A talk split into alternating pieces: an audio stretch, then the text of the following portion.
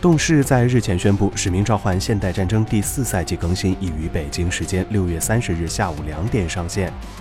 据官方介绍，这一次更新将会给大逃杀模式《使命召唤：战区》带来两百人大逃杀模式。在该模式当中，四人一组的五十支小队将相互对抗，而新增的玩家数量将会为广大玩家提供一个有史以来最为庞大的吃鸡体验。《使命召唤十六》于今年三月十日上线了大逃杀模式《使命召唤：战区》，并取得了惊人的成功。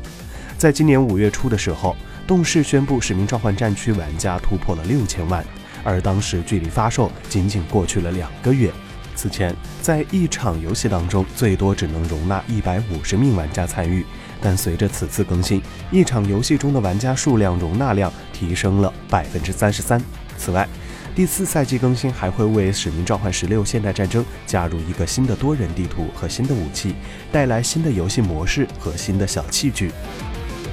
据了解，此次更新《使命召唤：现代战争》的玩家大概需要更新二十二到三十六 GB 的内容，而战区玩家大概需要下载二十二到三十 GB 的内容。两百人的吃鸡大混战，不知道官方的服务器届时给不给力？大家一起期待吧。扫描以下二维码，添加关注“游戏风云”官方公众号，更多精彩好礼及互动内容，你值得拥有。